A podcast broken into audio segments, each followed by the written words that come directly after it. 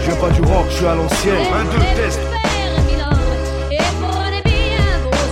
Who rock grooves and make moves with all the mommy. Black Rackham Studio. Straight from the island. Je t'assure, de quoi faire d'Hare Krishna un vrai petit loupard. 5 disques qui ont changé ta vie.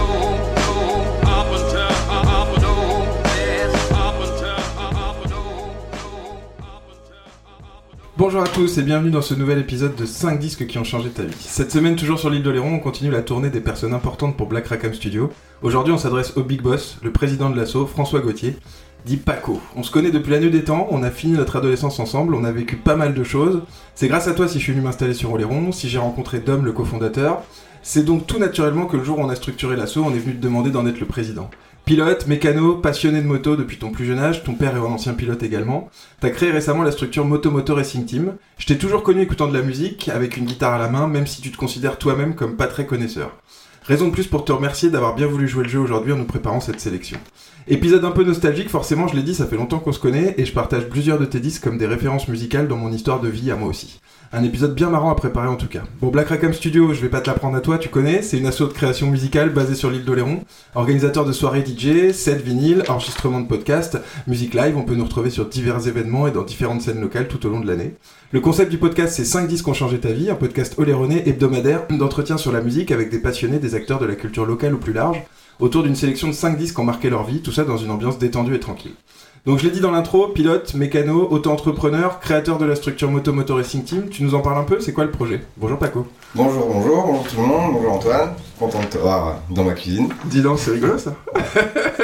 Alors Moto Moto. Et bah alors l'idée du projet c'était de reprendre la compétition moto et surtout de créer une structure logistique qui peut permettre aux gens qui n'y connaissent rien de venir s'intéresser à ce qui se passe sur les championnats de France avec un budget qui reste relativement... euh, Ok, en rendant ça accessible un peu à ouais, rendre quoi. ça accessible, quoi, offrir la logistique. C'est comme les coûts sont très importants, si déjà on peut s'éviter des frais inutiles, c'est bien. Ok, et t'en es où donc? C'est né l'hiver dernier, c'est ça?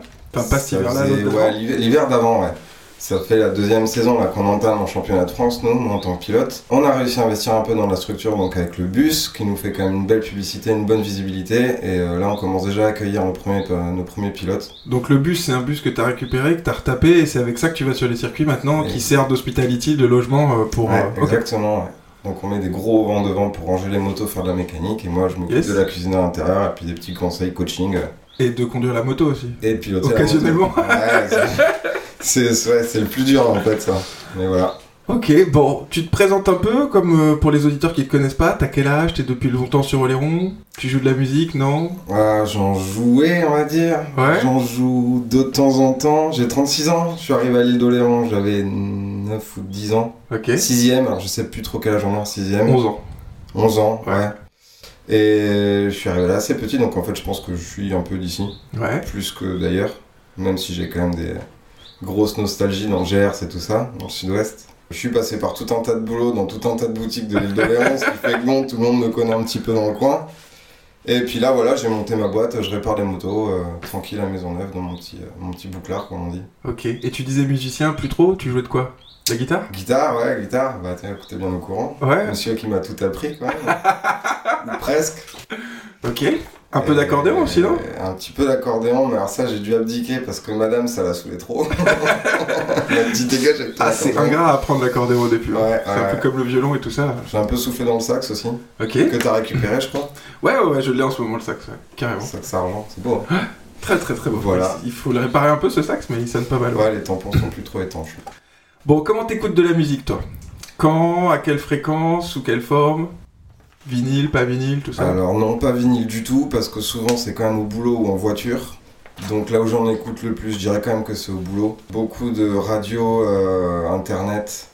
Que tu fais tourner sur ton portable avec une enceinte, que je mets avec euh, le portable, une petite garage. enceinte dans l'atelier, ouais. Mais après, Ok. je vais pas spécialement chercher des morceaux en particulier pour euh, définir ma playlist, quoi. Je, je vais sur des, des radios un peu spécialisées. Enfin, il y a une. Comment ça s'appelle? Je crois que c'est Pirate, Pirate Radio. Ouais, ok. C'est un truc américain, ça tourne beaucoup autour du rock metal un peu énervé. Et tu te laisses porter par ça, et ouais, du coup, ils font. euh, diffusent tout un tas de trucs que je connais pas. Yes. Je, je- je regarde même, enfin, je prends pas le temps de regarder ce que c'est. Sauf quand c'est vraiment intriguant. euh, Ouais, quand il y a un truc qui te plaît, tu vas voir Ouais, quand même pour, euh, pour te rappeler du truc. Puis euh. après, je me rappelle plus parce que je bricole en même temps, mais. Ok. Donc en ce moment, c'est un peu comme ça. Vinyle zéro alors, pas de vinyle chez toi, t'en as jamais Non, eu non, J'en ai eu il y a longtemps. Enfin, ma mère en avait en fait quand j'étais Ouais, gamin. ouais, il y en a un peu chez ta mère encore. Ouais, ouais, des vinyles de, de Myriam Makeba, de beaucoup, de- enfin on va dire, on appelle ça aujourd'hui de la world music, mais Ouais. là on était vraiment sur des artistes d'origine africaine plus qui, qui Ok. créaient leur musique. Alors ta mère est malgache, pour ceux Ma qui mère est malgache, voilà. On, on est entre nous, mais il y a plein de gens qui savent pas, donc du coup il y a une influence un peu aussi de cette musique-là. euh, Ouais, ok. Bon, parfait. Et euh, est-ce que tu te rappelles du tout premier disque que t'as acheté, ou en tout cas que t'as eu entre les mains, ton plus vieux souvenir avec un disque CD ou vinyle, ou tu vois ce que tu veux hein. Mon plus vieux souvenir avec un disque J'aime bien le premier disque qu'on a acheté, parce que souvent c'est un truc un peu quand on est gamin, tu vois. que j'ai acheté. Alors je crois qu'il n'est même pas dans la liste. Ouais. Et il me semblerait que ce soit. Je crois bien que c'est un disque d'Eminem, le premier truc que j'ai acheté. C'était euh, The Real Slim Shady d'Eminem, mais Ok. je crois que ça doit être en 98 ou quelque chose Alors, comme Rick ça. Slim Shady, c'était 99. sur le- C'était sur le Eminem Show, non? C'est celui d'avant? Ah ouais, c'est vieux, hein. C'est Marshall Matters, le premier là C'est quand je suis arrivé ici, j'avais Ok. 11 ans. C'est Ah ouais. d'ailleurs euh, Dom, le cofondateur, qui me l'avait acheté ce Qui disque. t'avait acheté un disque Ouais. d'Eminem? Yes Ouais, comme quoi, là, ça tourne Ok. un peu, la boucle est bouclée. Bah ouais, c'est marrant. Dom qu'on peut écouter donc dans le tout premier épisode de 5 disques qui ont changé ta vie, c'est avec lui qu'on a commencé. Ok, bon, on passe donc à la sélection que tu nous as fait. Alors, on commence par un disque. Le premier, c'est un disque de Trio. Leur deuxième album, euh, Faut qu'il s'active. Et le premier extrait qu'on va écouter, forcément, c'est Le Petit Chose. Hum, souvenir. On a tous nos intérieurs, nos petites choses. Ce qui fait au fond de nous qu'on est tout de même quelque chose. Celui qui gratte ou qui se titille. Celui qui dort ou qui se rhabille. Le petit chose au fond de son âme. Qui nous comprend ou qui se pavane. Arrête-toi et viens avec moi prendre un verre. On va parler, tu vas me dire et me défaire. Ça fait longtemps que t'avais pas écouté ça? Ça fait longtemps. Bah non, pas vraiment, parce que je crois que je l'ai joué il y a pas très longtemps. Ok. Ah, c'est marrant. Finalement, ouais. Bon, Trio, donc groupe de reggae acoustique français, formé en 95 avec Gizmo, Manu Evno et Christophe Mali, qui seront rejoints par Daniel Bravo en 96. Leur musique est une fusion de différents genres tels que le reggae, le folk, le rock et le ska. Les paroles de leurs chansons abordent des thèmes sociaux et politiques, mais aussi des sujets plus personnels et humoristiques. Trio est reconnu pour son engagement en faveur de l'écologie, de la solidarité et des droits de l'homme, et cela se reflète dans leurs textes. Le groupe a sorti plusieurs albums à succès, dont Mama Goubida en 98, leur premier, Grain de sable en 2003, Est-ce que l'on s'aime en 2008. Leurs chansons les plus populaires incluent L'hymne de nos campagnes, Désolé pour hier soir encore La main verte. Trio a su se démarquer de la scène française traditionnelle par son approche engagée de la musique et le mélange vocal des trois chanteurs du groupe. De plus, le groupe se distingue par ses apparitions rares dans les médias, préférant le bouche à oreille pour la promotion. L'album que tu choisi, donc, c'est Faut qu'il s'active, leur deuxième album studio sorti en 2000.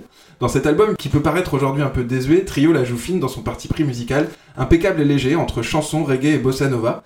Leur harmonie vocale et leur guitare acoustique font vraiment le taf. Ils revendiquent et critiquent aussi, tranquillement, les salles de spectacle trop chères dans le morceau Paris, l'économie de marché dans les Nouveaux Bergers, avec un retard un peu bizarre les boys bands dans la débandade, sans oublier quelques appels à la révolution comme La Lumière. Ce disque fait encore partie de la période discrète de Trio, avec tout de même 250 000 albums vendus. Le groupe explosera littéralement avec le disque suivant Grain de Sable et puis toute la carrière qu'on leur connaît après euh, beaucoup plus commerciale.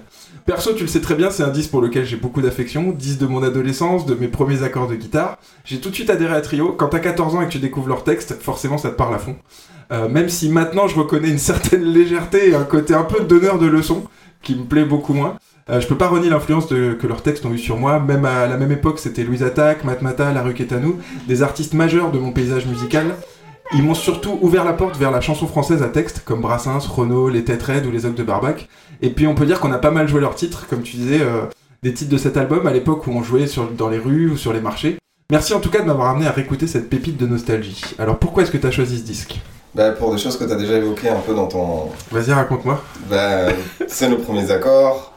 C'est tout un tas de moments, justement, on a passé. Bah, parce que c'est assez facile, les textes sont. Enfin, finalement, il y a cette légèreté qui permet d'avoir un texte qui est relativement facile à retenir. Des Ouais. accords, c'est souvent du trois accords. C'est pas hyper compliqué au niveau de la, de la rythmique. Déjà, pour débuter, c'est un super exercice et c'est quelque chose qui plaît beaucoup. Donc, à jouer dans la rue, tout de suite, on arrive à faire quelque chose d'assez propre Ouais, facile à reprendre. en étant pas très bon. Désolé trio les gars, franchement, je vous respecte. si vous entendez ça, je suis pas en train de dire que vous êtes nuls. Hein. Mais du coup, là, c'était super accessible. Et puis nous, c'est des moments qu'on a passé incroyables. Et c'est le travail des accords qui nous ont amené derrière à écrire nos propres trucs. Et je trouve que ça avait vraiment un intérêt de reparler de ça, notamment pa- parce que bah, il y a une nostalgie, parce que c'est par là que ça a commencé. Et parce que, ouais, comme tu dis, c'est quelque chose en plus qui te marque quand t'es gamin, parce qu'il se passe quelque chose en fait. Même si euh, c'est pas forcément la musique qu'on écoutait tout le temps, mais il euh, y avait ça quoi. Et je trouve que ça a changé ma vie, Ah, ok. celui-là. Ah, ça a du sens, c'est marrant. Puis Comment t'as Puis on a quand même gagné pas mal de sous avec. comment t'as découvert ce disque-là, tu te rappelles? Alors ça non par contre. Ici je crois sur Oléron. Ouais. Parce qu'il y avait première récolte juste avant. C'est Mama Goubida le tout premier. Mama Goubida, Oui, à la voilà. donc ça qu'on écoutait euh, pas mal avec, bah, par l'intermédiaire des grands frères des copains d'Oléron. Ouais, c'est ça, ça traînait en cassette et tout ça. Ouais, et après, euh, bah, celui-là, ouais, j'ai dû l'écouter dans la foulée. euh. Mais on était un peu plus vieux déjà. Ouais. c'est pas longtemps après. C'est encore l'époque, ouais, avant, de, avant 2000, là, où, il- où c'était pas très connu, quoi. C'était- Moi, je me rappelle, c'était une cassette vraiment la première fois où c'était écrit dessus au, au marqueur, quoi, tu vois. Ouais, J'ai pas vu l'album et tout avant un bout de temps après, quoi. Bon, t'as continué à écouter Trio? Tu l'écoutes toujours? Euh, alors, euh, pas les derniers vraiment. Ouais. Parce que je passe, euh, je accroche plus trop en fait. Je suis passé un peu à autre chose. T'as écouté jusqu'à quoi? Jusqu'à Grain de Sable? Ouais, Grain de Sable, il y a eu quoi après, tu te rappelles? Après, il y a un gros euh, live, je crois. Ah, le Euh, cabaret sauvage Ouais. Ouais. Je sais plus si c'est avant ou après. Non, mais ça commence à dater aussi, hein, tout ça. Et après, c'est après c'est l'autre époque, quoi. Après, moi, je trouve que c'est euh, c'est différent. Bah, après, c'est devenu très pop en fait, quoi. Ouais, c'est La ça. dernière fois que, je les ai mais en ça, concert, euh, que je dise pas de bêtises, je crois que c'était à Chalon-sur-Saône. Ça doit être en. Je sais pas en quelle année, mais il y a bien 9 ans, Ouais, oh, même 10, je pense. ok. Et ce qui m'avait beaucoup intrigué lors de ce concert, c'est qu'il y avait vraiment beaucoup de, de différences culturelles, sociales Dans le public? Et, ouais, et d'âge. Ok, ouais, ouais. Donc t'avais vraiment des darons en chemise, euh, avec limite pantalon à pince, Ouais, euh, des personnes pas âgées mais quand même pas loin, des, vraiment des gamins. Il y avait, euh, il y avait moins de Sarwell qu'avant. Bah, je pense qu'à un moment, ils ont eu besoin de faire de l'argent aussi un peu. Et ouais, puis eux ils étaient en costard sur Bah ouais, scène et ça, ça m'a vachement intrigué aussi. Quand ils ont revendu l'hymne de nos campagnes, tu sais, qui est ressorti il y a à peu près une dizaine d'années, ils ont ressorti l'hymne de nos campagnes et il a été remixé et tout ça, et il a été vraiment diffusé, tu l'entendais sur Europe 2, quoi. Le morceau qui, nous, à l'époque, euh, était un peu emblématique et tout, d'un seul coup, tu l'entendais à la radio, quoi. Et là, moi, je me suis dit, ah, il y a des intérêts commerciaux derrière euh, qui me, qui me conviennent plus, quoi. Ah, en même temps ils préparent leur retraite. Hein. C'est ça, c'est ça. Et quand j'écoute, j'écoutais un peu les ce que l'on sait, mais tout ça, je, trouve ça gnangnan, quoi. Je trouve que c'est de la variété française. euh, Oui, c'est qui a plus beaucoup de sens. Ce qui était marrant, c'était le côté un peu anticonformiste qu'ils avaient à l'époque, que là, bon, c'est un peu comme tous les autres, quoi. Ils sont confort maintenant. Ouais, voilà. Du coup, les pauvres, hein, on les trash. Mais quand même, j'aime quand même encore beaucoup. euh, Bon, pour toi, ça représente quoi cette scène française des début des années 2000 là? Tu les as vus en concert euh, La scène On de parlait de la requête, de tout ça, tu vois? Euh, ça représente, euh, bah, ça représente une grosse période de ma vie, quoi. Notamment cette période de la rue euh, qui a été une période un petit peu difficile et ça servait un peu de- d'exutoire aussi, euh, Ok. De pouvoir exprimer des choses que tu sais pas écrire toi-même. Donc piquer les textes des autres, c'était un petit peu facile et puis ça permet de gratter quelques petits sous pour acheter, euh, Ouais, ouais, ouais. euh, enfin c'est le nécessaire. Ah, moi, je te retrouve sur le côté de découvrir des gens qui posent des mots sur les idées ou sur les trucs que tu vis. Ouais. Moi, ça, je l'ai beaucoup retrouvé. Bah, on parlera des salmages après. Mais euh, c'est un peu ça, tu vois. C'était des gens qui venaient poser des mots sur les trucs qu'on vivait, quoi. Ouais. Et du coup, tu sais vachement, ça devient. Tu te l'appropries tout de suite, le truc, quoi. Ça devient emblématique, c'est marrant. Bon, tu disais, tu les as vus en concert, du coup, Trio? Et bah ouais, je les ai vus à Emmaüs, je crois. Ok. Je les ai, puis je te dis, la dernière fois, à Chalon, il y a une dizaine d'années, euh, quand je faisais des saisons euh, de skiman dans le Jura. Ok. Ouais, par hasard, un peu, quoi. Bah oui, oui, il y a une copine qui est traînée par là, qui m'a dit, ah tiens, machin, il y a Trio qui passe, bon bah pourquoi pas. Ok. Ça faisait une sortie sympa quoi. La chanson française, t'as continué à écouter? Je sais que t'as écouté Zoufris pas mal après, plus ouais, que moi. ouais, ouais. Et t'en écoutes encore de la chanson française? T'as continué un peu. J'en écoute encore. Oui, j'écoute toujours un petit peu tout, hein. après euh, je suis pas... Fan de Brassens aussi, toi. pas- Ouais, grave, du Brassens. Ça par contre, ça fait longtemps que j'en ai pas écouté ceci. À une époque, t'étais branché à fond là-dessus, putain, je me rappelle, ouais. du Brassens, du Noirdez, du... ça passe un peu par tout n'importe quoi. Hein. Ok. Zoufri Maracas, c'est clair que je l'ai un peu poncé. Mais j'aime beaucoup ce côté-là parce qu'il y a quelque chose qui me rappelle aussi mes origines euh, maternelles. Ouais, il y a un côté créole et tout il y a ça. quelque chose qui est un peu musique créole ouais, qui me parle un peu. Puis avec des textes qu'on comprend, hein, parce que le malgache, c'est pas donné. Bon, ok, on revient un peu à cette époque et au texte là. euh, on y croyait à l'époque au texte de Trio. Qu'est-ce que t'en penses maintenant avec quelques années de recul? Faut qu'il s'active. Ouais, Ouais, je pense qu'on peut, ouais. On est toujours là-dessus. On est toujours là-dessus, ouais. Ça, ça marche bien, quoi. la misère d'en face, tout ça. Euh, bah oui. Je sais pas trop, en fait. J'ai l'impression qu'il y a quelque chose qui... qui bouge pas, de toute façon. Et que ça soit notre génération, ou celle d'avant, ou celle d'encore avant, ou des choses qu'a pu dire Brassens dans les années 50, on se rend quand même bien compte que, d'un point de vue euh, sociétal, il y a quelque chose qui stagne, hein. Ouais. Voilà, même si les choses changent, c'est juste un changement. C'est pas un- une reconstruction totale, fondamentale. Donc oui, il y a quand même beaucoup de choses qui ont, qui ont de la valeur. Est-ce que tu crois que c'est aux Ouais. artistes et à la musique d'avoir un engagement politique comme ça? Est-ce que tu crois que c'est leur rôle? Non, je pense pas. Je pense que leur rôle à eux, c'est juste de mettre un coup de pied dans la fourmilière et de rappeler que, hé les gars, c'est un peu la merde. Ouais, de montrer des trucs comme ça et... euh, Bah ouais. Après non, parce que quand tu commences à t'engager en politique en étant musicien, euh, ça peut rien donner de bon, parce que du coup, tu, tu, tu propagandes finalement. Bah, dans, cet, dans ce- cet album, par exemple, t'as les extrêmes, tu sais, où ils parlent de- des extrêmes gauche et de l'extrême droite, et vrai, ouais. et il y avait vraiment un engagement politique. Il y avait les des chansons. extrêmes, c'est toi. Ouais. là. tu vois Toi qui ne votes pas, mais j'ai jamais voté, les gars. Bah voilà, tu vois, c'est marrant de. Est-ce que c'était leur rôle de nous dire, les gars, faut aller voter, tu vois, par exemple C'est vrai que du coup, ça, c'était un peu propagandiste. C'est marrant. Ouais, ouais. Ou comme Noir Désir, tu vois, euh, effet, souffrance, machin et tout, c'est quand tu le vois avec un peu de recul, à l'époque, on y croyait, enfin moi j'y croyais à fond. Oui, mais quand on parle de l'extrême droite, on est toujours obligé de ramener quelque chose d'un petit peu euh, noir et négatif. C'est une page très sombre de l'histoire de l'humanité. Ouais, ouais, ouais. L'extrême droite, faut jamais oublier ça. Et du coup, c'est intéressant qu'il y ait des groupes qui euh, continuent à dire, les ah gars, bah oubliez oui. pas ça, tu vois. Voilà. On parlait des salmages, mais les berus, quand ils nous chantent porcherie, enfin moi ça fait partie de, Ah ouais, de ça, mon âme, tu vois. Puis c'est puissant, quoi. Bah ouais. C'est puissant. Et quand j'entends aujourd'hui des jeunes euh, qui ont 20 ans ou 25 ans et qui votent Front National, j'ai envie de leur faire écouter Porcherie et de leur rappeler pourquoi est-ce que qu'il y a des trucs à pas oublier, tu vois. Bah ouais. Mais c'est une bonne idée, hein. C'est intéressant, je pense. Faudrait euh, faire un. Faudrait faire une selecta euh, anti-extrême droite sur Black Rackham Studio. Bon, ok, bon, on a fini avec, euh, avec cet album. Je te propose le deuxième extrait. Justement, j'ai choisi Les Nouveaux Bergers. Oh là là, emblématique. Les nouveaux bergers ont gagné en expérience. Leurs chiens qui nous surveillent sont issus de la science. Combien de satellites au-dessus de la France? Combien au-dessus de l'Afrique pour gérer ces mouvances du Zaïre? au Rwanda Beaucoup de nomatopées quand même dans cette intro. Ouais, c'est vrai, pour parler de l'Afrique juste après, euh, c'est chelou. bon, qu'est-ce que t'en penses des Nouveaux Bergers? Ça te parle toujours? Mais bien sûr, ça Ouais. parlera toujours. Enfin, C'est vrai? Ah, c'est marrant. C'est obligé, je veux dire, de toute façon, ça, on va rentrer dans des débats un petit peu politiques, mais aujourd'hui, si on enlève l'Afrique à la France, Ouais. on peut pas enlever la France à l'Afrique. Ouais, C'est notre pompe Afrique. On n'a plus de PIB si on n'a pas l'Afrique. Je sais pas, c'est pas en vendant 3 swags Vuitton, deux parfums Chanel numéro 5 et du champagne que. Je, je, Je, je pense, voilà, je rejoins complètement là-dessus. point de vue. Et toutes, toutes les ressources qu'on a, on les prend là-bas, donc après. Il y en a qui disent que Trio c'est devenu ringard. Qu'est-ce que t'en penses de ça? Ah bah forcément, ça a vieilli. Donc je le comprends, bien sûr. On fait écouter ça à un gamin de 14 Tu ans écoute un truc qui est autotuné et que ça, Ouais, avec ouais. des grosses basses, il va trouver ça. euh, ouais, bien sûr. Ok. Mais pour Mais toi, est-ce ça que pas. finalement aujourd'hui dans les chansons actuelles, le message a vraiment une importance? Je pense qu'on en parlait un peu la semaine dernière avec Tom, justement. Je pense que la musicalité est plus là que le texte en lui-même, tu vois. Ouais. Même dans les trucs de rap, ça va être beaucoup sur comment ça sonne, les, les mots, plus que le fond, vraiment ce que ça veut dire, tu vois. Tu vois, tu vois il y a Ouais, ouais, un changement ça. Bon, on Ah. passe au deuxième disque Ça te Ah, va c'est Ou bon. tu voulais parler encore de Trio On peut, hein. Mais on peut, ouais, on peut en parler des heures, mais après, c'est une bonne transition, je pense, de parler de, de cette époque-là de trio et de ce côté euh, changement. Pour aller Pour, par la suite trans- ouais, faire un petit transit direct bam sur. euh, Alors, ouais, mais le deuxième album, c'est pas Les Salmages. Le deuxième Ah. album, c'est Bad Company. Ah oui Ouais. Le deuxième album, c'est Bad Company, et le fameux disque qu'on cherche depuis, des, années, je l'ai retrouvé, c'est le premier EP qui s'appelle The Fear. Et le premier extrait qu'on va écouter, justement, c'est Four Days. Et là, tu vas te marrer, tu vas voir. Oh mais non, ça c'est tellement trop bien que tu l'aies retrouvé.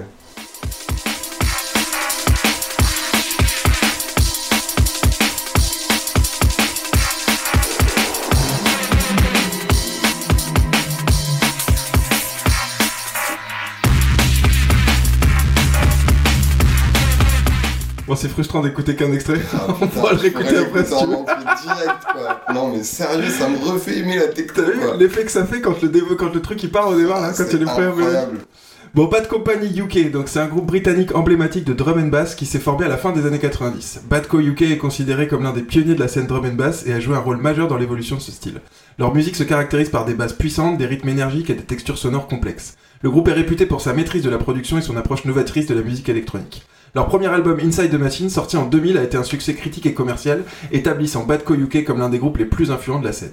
Au fil des années, Badco a continué à produire de la musique et à se produire en live tout en explorant de nouveaux horizons sonores. Le groupe a été salué pour son approche expérimentale et son mélange unique des styles, incorporant des éléments de techno, de dubstep et d'autres genres électroniques. Bad Company a laissé une empreinte durable sur la scène drum and bass, influant de nombreux artistes et contribuant à façonner l'évolution de ce genre musical. Leur musique est souvent caractérisée par une atmosphère sombre, futuriste, créant une, expérience sonore immersive pour les auditeurs. Bien que le groupe se soit séparé en 2005, les membres ont continué à poursuivre des carrières solo réussies, tout en gardant vivant l'héritage de Badco UK dans le paysage musical de la drum and bass. En 2016, le groupe se reforme pour quelques shows et surprise, en avril 2018, le groupe annonce son premier album depuis 16 ans, Ice Station Zero.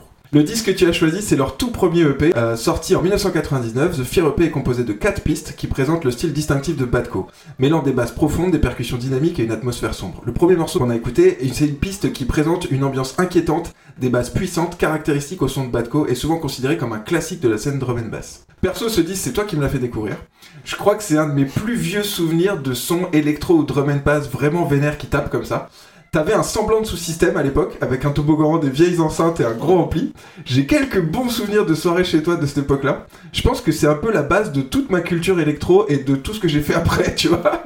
Le drum and bass, c'est l'origine pour moi, tu vois. J'ai fréquenté un peu le milieu des soirées électro à l'époque, en partie avec toi. Ce qui m'en reste principalement, c'est le goût du gros son, des grosses basses et d'une foule de gens en train de danser et de passer un bon moment. En réécoutant aujourd'hui, je suis toujours aussi fan de ce disque, sans fioriture, sans aucune prétention commerciale, juste du gros drum and bass bien lourd, j'adore.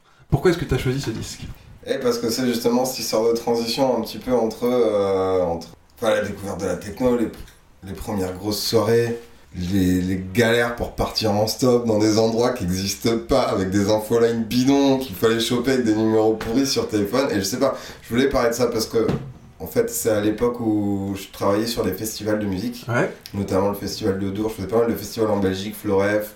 Tu travaillais, tu vendais des fringues là, c'est ça Ouais, je vendais Ouais. des fringues, ouais, euh, Pickles pour un ami. Et, euh, et du coup, on se retrouve à Dour. Donc là, déjà, euh, c'est quand même un festival qui est assez gros. À l'époque, il y avait une programmation musicale qui allait euh, du hip-hop, du genre TTC, jusqu'à Cavalera Conspiracy, quoi. Donc c'était. Enfin, Sepultura à l'époque, je vous dis. C'était pas Cavalera, c'était Sepultura. Donc c'était quand même très large. Et Ouais, entre ouais, les ouais. deux, il y avait tout ce qui existe, quoi. Et donc, en fait. Le CD en question, je l'ai trouvé en trouvant une pochette de disques par terre. Et je vois ça, il y a plein de disques dedans. Et il y en a un, il y a écrit Bad Company. Ouais. Et je sais pas pourquoi, c'était un truc gravé avec Bad Company écrit au marqueur. tu te Ah, rappelles ouais, du bah, CD, je me rappelle très bien. Et je sais pas de tous les CD qu'il y avait dans ce, dans ce. Je sais pour ceux qui se rappellent, pour les plus vieux d'entre vous, doivent se rappeler de ces espèces de cahiers où on rangeait les Ouais, les CD. classeurs là, où on avait que les CD dedans. CD, et on- et c'est celui-là qui m'a marqué. Il suffisait que t'aies un grain de sable dedans, tu rayais bien Ah, le CD en le rangeant dedans.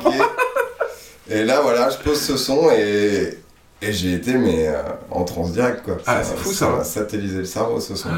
Et c'est resté, et c'est là que c'est ce qui m'a fait découvrir vraiment la techno quoi. J'ai vraiment envie de parler de ça parce que bah, c'est quand même une époque où la techno elle a beaucoup changé. Moi j'aime plus Ouais. du tout la techno moderne, tout ça, l'électro moderne, mais j'aime me gêne beaucoup. L'Artec hardcore, c'est une période qui m'a bien fait marrer, mais euh, sans artifice. T'en écouterais encore aujourd'hui? Du Artec? Ouais. Non, sans artifice, c'est inaudible. Ouais, ouais, ok. Ça fait pas partie de tes pas écoutes de. Bah, je peux écouter du micro-point parce que j'en ai une nostalgie, Ouais, ou ouais. euh, du hérétique, ou des choses comme ça. Mais j'irai pas me coller un vinyle de mes souilles pendant deux heures, c'est pas possible. Ouais, bah non, de je vais devenir fou, quoi. De toute façon, son teuf, ça va. Enfin, pour moi, ça va que en teuf. hein, Après. Voilà. Mais l'électro, c'est c'est très large, vois. audible en fait. Ouais, bah ouais, ça On peut se coller ça au garage tranquille ou dans un, enfin, dans un bureau. à Ça va te filer un petit coup de speed, ouais. Si tu fais ça, euh, ça ça va te donner un petit coup d'énergie quand même. Mais, mais- euh, Ouais. Ok. Ça tient encore la route, c'est ça qui m'épate. Ah bah, réécouter l'extrait, en fait, on voit que le machin marche encore. Parce que c'est simple. Tu vois, t'as pas de fioriture, c'est pas, Ouais. c'est pas ancré dans une époque avec des sonorités d'une époque. Tu vois, maintenant, euh, tu vas avoir des sons euh, qui vont être un peu euh, deep house, machin et tout, et tu les écoutes dans 3 ans, ça aura vachement vieilli. Ouais. Tu prends Petit Biscuit, tu vois, qui était super bien euh, il y a 2-3 ans, tu l'écoutes maintenant, ça a vachement vieilli. Alors que là, vu que c'était très simple, t'avais vraiment euh, bah, drum and bass, quoi. Ouais. Et du coup, ça continue à rester efficace. C'est ça qui est marrant. Bon, de l'électro, t'en écoutes plus trop alors, tu disais Même un peu tous les genres Bah alors après, ça m'arrive de mettre un peu du grammatique euh, dans l'atelier parce que c'est assez sympa. Je mets ta playlist des fois de temps en temps parce qu'elle est quand même assez cool. Ouais. Mais après, euh, non, je pars plus du tout sur des délires hardcore. euh. Ok. J'avais une, une- une période, il y avait cette violence, il y avait besoin de ça. Il y avait Ouais. besoin de se gaver de basses, de trucs, de. Bah, et puis le gros son, quoi, des kilos de son. Ouais, des kilos, des kilos. Teuf, ouais. c'était ça, quoi. des Ah. kilomètres et des kilos. Alors, un kilo, c'est 1000 watts, et il y avait des teufs à 20 kilos, quoi. Ouais. Moi, j'ai des souvenirs de ça, tu Il y en vois. a qui louaient des, Il des y avait des murs, des murs d'enceinte et des gens qui passaient la nuit devant un mur d'enceinte, quoi. Des mecs bourrés qui dormaient dans les caissons. Ouais, ouais. Après, t'avais des, des acouphènes pendant 3 jours, enfin, c'est un délire quand même, ce truc-là. truc, dormir dans la boue là et tout. Ouais, c'est vrai que c'était quelque chose. T'en as des bons souvenirs, toi, de cette époque euh, teuf? Ouais. Ouais. Mais oui, parce que moi, dans mon cas, moi, personnellement, il s'est jamais rien passé de grave. Donc, euh, Donc oui, j'en garde un très bon souvenir. Et puis c'était la chasse au son. C'était la sortie du week-end, quoi. Fallait, euh, fallait bouger. De toute façon, les boîtes de nuit, c'était pourri. Il y avait rien de particulier. T'étais sûr qu'il allait y avoir une bagarre à la fin. Les balles de village, donc on. Ouais, on puis là où on était à Tarbes et euh, tout ça, il y avait pas de boîte de nuit cool, il y avait pas. Ah, c'était pas notre délire quoi. Puis non, c'était les militaires, beaucoup, c'est une ville militaire, donc... euh, Et puis je sais pas, c'était cool quand même d'aller dans la montagne. Et, euh, je me rappelle de la champipote, quoi, mais c'était un truc incroyable, ça, d'aller marcher dans la montagne pendant des heures pour aller écouter du son. Il faisait froid dans la neige pour passer un nouvel an dans la montagne, quoi. Enfin, voilà, c'était cool. Il y avait une liberté, moi, je trouve, sur les teufs que, que je trouvais intéressante. Qui se rapproche un peu du mouvement hippie, de tout ça, tu vois. Ouais. Liberté de penser, de s'habiller comme on veut, de faire ce qu'on veut. De... J'aimais bien cette idée-là. moi. Ouais. Je trouvais ça cool. Le côté original. Bon. Les cheveux bleus, les crêtes. Donc, pas d'autres artistes en particulier à nous recommander en musique électro Avant qu'on passe à l'autre partie où il y a des grosses Euh, guitares et des amplis Alors, attends, euh, que j'y réfléchisse bien. Qu'est-ce qui est vraiment sympa? Révolution, c'est très sympa. Ah, Révolution. Putain, il y a longtemps quand même, Ouais, j'ai pas entendu ce nom-là. Je sais pas où ce qu'il fait maintenant. Bah, euh, il, est à- il est en Angleterre, il fait de la musique, toujours. Donc un ami du Gers qui s'appelle Lucien. Et Bah, on qui peut a peut-être parler aussi de la Candy House Family et des soirées Candy House. Ouais, c'est vrai que ça tournait pas mal autour de l'électro aussi. Mais il y a beaucoup de rock, c'était assez mixte. Ouais, mais ils font encore des trucs Candy House du coup sous leur Ah bah, nom. euh, Candy Sur House, c'est- ouais, devenu très Ouais, gros ouais. surtout. Parce que là, il a. Putain, pour ceux qui connaissent pas, donc Candy House, c'est. euh, C'est Max Vaillard, fondateur, qui a créé un micro-festival à Aignan au début, euh, entre potes, qui s'est retrouvé genre submergé sur le thème de Charlie la chocolaterie, donc Oompa Loompa Land, où il avait fabriqué toute une structure de décor incroyable. Ouais, ça a tout de suite été les décors, son truc, hein, c'était ça. Ouais, et donc en fait le truc a marché beaucoup plus que prévu, a commencé à faire des événements sur Toulouse et a toujours répété euh, dans 10 ans je suis aux US. Ouais. Bon, le mec a gagné son pari, il était ouais, à Las ouais. Vegas il y a encore pas longtemps et Parfait, parfait. ouais. Ah, mais je mettrai les liens pour ceux qui connaissent pas pour suivre un peu le projet Candy House, c'est un truc que j'aime beaucoup aussi. Et ils ont organisé ouais, vraiment des grosses soirées électro Ouais. avec beaucoup de DJ. Mexique et tout, euh, ils font des trucs fous là. Ouais. Bon, parfait. On écoute le deuxième extrait Le Deuxième Allez. extrait que j'ai choisi, c'est Refuge. Tu vas voir celui-là aussi, euh, tu vas t'en rappeler.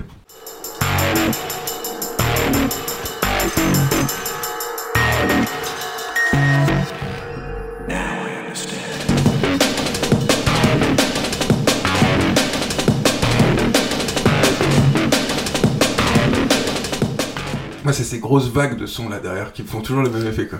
Mais tu vois, il y a un côté angoissant là, comme tu disais, c'est vrai qu'il y a ce côté où il Ouais, pose une ouais. atmosphère assez ténébreuse, mais finalement derrière il y a toujours le petit son qui ramène quelque chose qui, Ouais, bah ouais, ouais. ouais. qui, qui casse en fait ce délire obscur. Et je trouve ça, c'est. ouais, Ah, c'est ouf. hein. ils sont très forts. Ils sont très très forts. Oui. Ouais. Bon, on passe au troisième disque. Là, on passe du côté. euh, on allume les amplis là, Allez, pour les trois prochains albums. obscur de la Là, t'as choisi le disque des Salles Majestés. Alors, euh, tu m'avais pas donné de disque précis, mais connaissant euh, ton, ton affinité pour les Salles Majestés, je savais que c'était cette époque-là. Donc, on a pris le best-of 1992-2002 qui couvre en fait les trois premiers albums. Il prend tout, c'est bien. Il n'y a pas d'amour et tout ça, tu voilà. vois. Voilà. Et le premier extrait qu'on va écouter, c'est Chant d'honneur. Je suis tombé ce matin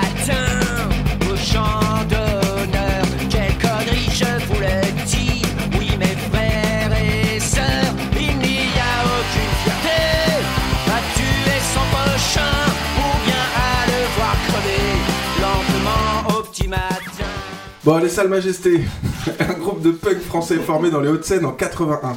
Leur style musical est influencé par le punk et le street punk. Ils sont connus pour des paroles engagées et provocatrices. Dès leur début, les Salles Majestés ont adopté une attitude rebelle et ont critiqué les aspects de la société française, tels que la politique, le capitalisme, l'injustice sociale et la violence policière. Leurs paroles sont souvent percutantes et directes, elles abordent des thèmes politiques et sociaux avec un ton provocateur et sarcastique. Le groupe a sorti son premier album intitulé Bienvenue en 95. Depuis lors, ils ont enregistré 8 albums studio et sont encore actifs aujourd'hui. Très influencés par le punk anglais de la première génération, les premiers temps des Salles Majestés sont marqués par une attitude do-it-yourself, le principe même du punk. En accord avec les idées qu'ils défendent, ils sont depuis toujours et entièrement indépendants et producteurs de tous leurs albums, de tous leurs clips, de façon à pouvoir fixer un prix peu élevé et accessible à tous, aussi bien pour leurs concerts, leurs disques ou leurs DVD. Le groupe a plusieurs fois changé de formation, plus de 16 musiciens en tout sont passés par ce groupe au long des années. Arnaud Futur et Yves Cézinas en sont tout de même les membres piliers.